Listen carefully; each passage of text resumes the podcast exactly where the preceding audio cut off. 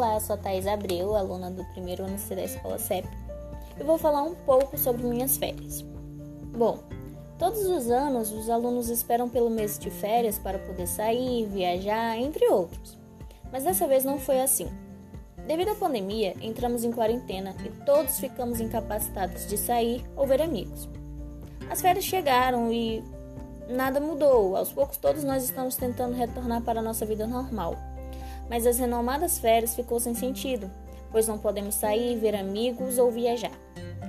Para passar o tempo nas férias, eu procurei fazer algumas coisas, mas não era todos os dias que eu estava disposta a fazê-las. eu comecei a me alimentar melhor, fazer exercícios físicos, ver algumas matérias antigas, a estudar, comecei um livro, terminei, assisti várias séries e fiz bastante ligações com amigos e familiares. Às vezes eu ia na minha amiga e conversávamos. Na última semana das férias, passei o final de semana na casa de uma amiga que não via há meses. Fomos à praia e nos divertimos bastante, mas não foi igual aos outros anos.